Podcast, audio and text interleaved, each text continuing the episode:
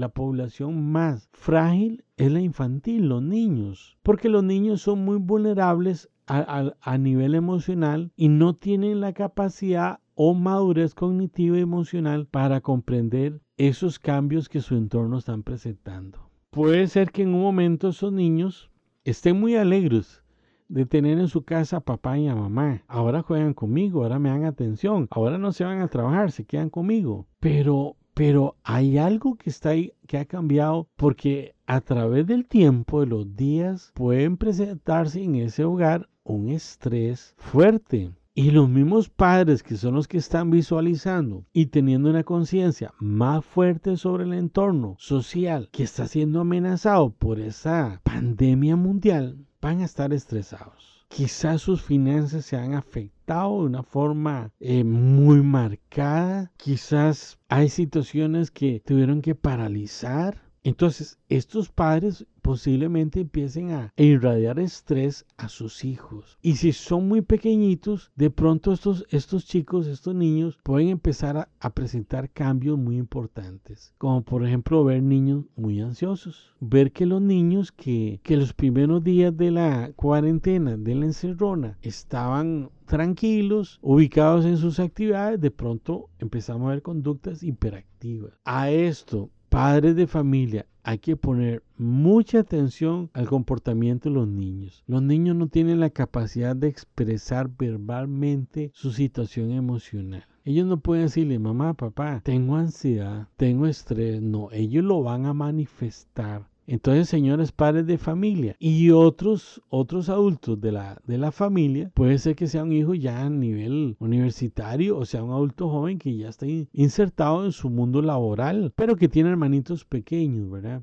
Hay que vigilar ese comportamiento. ¿Cómo nos damos cuenta que se está viendo afectado? Porque aparecen comportamientos nuevos el niño no era así. De pronto mamá y papá y los otros adultos responsables de ellos pueden cuestionarse, ¿qué le pasa a este niño? Él nunca había actuado así. Eso es un indicador muy importante de una posible situación emocional que se está dando en el niño y que él no tiene el recurso personal o recursos personales para manejarlo de una forma adecuada. También hay que ponerle atención a que no aparezcan comportamientos o conductas que ya lo superaron los niños. Conductas regresivas. ¿Cuáles podrían ser algunas? El mismo, la misma pérdida de control de fintres que ya tenían años de haber controlado sus esfínteres tanto durante el día como en la noche, que pronto aparecen comportamientos como la onicofagia, que es comerse las uñas o raerse los pellejitos de los deditos, ¿verdad? De pronto vemos al niño comiendo de las uñas y tal vez cuando era más pequeñito, más niñito, lo, lo había tenido, pero ya lo había superado. Vuelvo a repetir algo que mencioné anteriormente. Los niños no pueden expresarse adecuadamente. A través de lo verbal están limitados. Todavía están en un momento de desarrollo que no tienen el instrumental o los recursos. Pero muy adentro o, inconscientemente, para usar ese término, los hijos saben que algo malo está ocurriendo. Entonces los padres de familia, los encargados de los niños, tienen que hacer todo lo necesario. Y ojo a esto, esto es de vital importancia. Hay que darles mucho afecto en todo momento, mucho afecto incluyendo el cariño físico, el abrazo, el beso, eso darle la espaldita, el acariciarle el cabello, porque hay que sentirlos, hacerlos sentir en todo momento amados y seguros. Hay que tomar en cuenta que para los adultos la rutina se ha modificado. Hay rutinas nuevas. Entonces hay que tomar en cuenta que el aislamiento social nos está afectando a todo núcleo familiar. Ahora, algo muy importante. Puede ser de pronto que los niños ya tengan la limitación de visitar a sus abuelos no pueden por toda esta recomendación sanitaria. Entonces se van a preocupar, van a estar preocupando. Ok, a recurrir a las llamadas, a las videollamadas y todo esto para que los niños estén tranquilos y sepan que sus abuelos y, esos adultos mayores que son significativos en sus vidas están bien. Hay, situaciones que, han maximizado el estrés, la tensión en el hogar, como ya las mencioné, y otras que, quizás estuvieron ahí por todos los años anteriores, pero se estaban manejando de una forma como latente, un poco oculta. Puede ser que al estar en ya el núcleo familiar unidos, surjan aquellos problemas de pareja que, que, son viejos, que son crónicos. Puede ser que surjan de pronto esos problemas de comunicación que, que había estado en la pareja toda la vida, pero no se había manifestado. Lamentablemente, en mi país, Costa Rica, ya se habla que ha aumentado el porcentaje de violencia doméstica, porque ya tienen que interaccionar ellos a la fuerza. Si, si su trabajo les permite hacer teletrabajo, tienen que estar en la casa. Ahora, debe ser siempre, siempre lo ideal es que se inyecte amor y valor a cada miembro de la familia.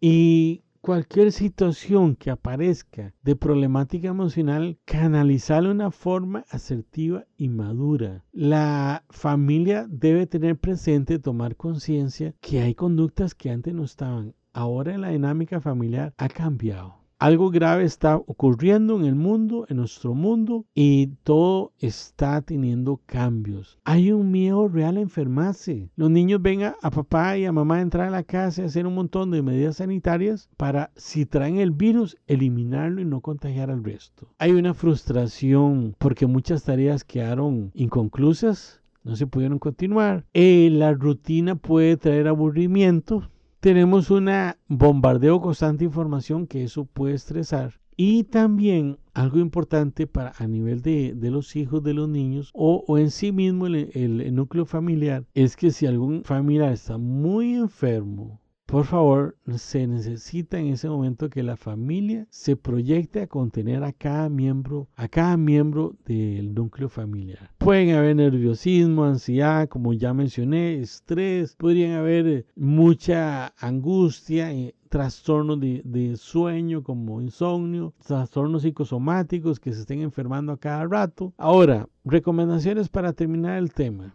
Hay que elaborar nuevas estrategias familiares. La familia tiene que reorganizarse en su contención emocional. La familia tiene que entrar en un modo de creatividad para que cada miembro de la familia tenga espacios, espacios dentro de esa casa, dentro de ese hogar, para no aburrirse y canalizar su ansiedad y su estrés. Se debe establecer nuevas rutinas a través de la creatividad. Algunas pueden ser muy interesantes. Puede ser que si la casa tiene un patio, vamos a comer afuera, hagamos un picnic acampemos e, en la sala todos y apagamos las luces, encendemos linternas, todo eso. Entonces necesitamos siempre reinventarnos y agarrarnos fuertemente la creatividad. En Costa Rica, el Colegio Profesional de Psicólogos ofrece atención a través de, de, una llamada, los van a canalizar hacia profesionales de la salud mental, psicólogos, psicólogas, Averígüese si su país también existe ese servicio, porque puede ser que a través de una llamada telefónica ayuden a orientar a la familia y volverse a encaminar de una forma adecuada. Tenemos que preocuparnos por el autocuidado y el cuidado del otro. Tenemos que, ser conscientes que cada miembro de la familia va a reaccionar de forma diferente. Eso no significa que lo voy a descalificar, no. Significa que yo voy a validar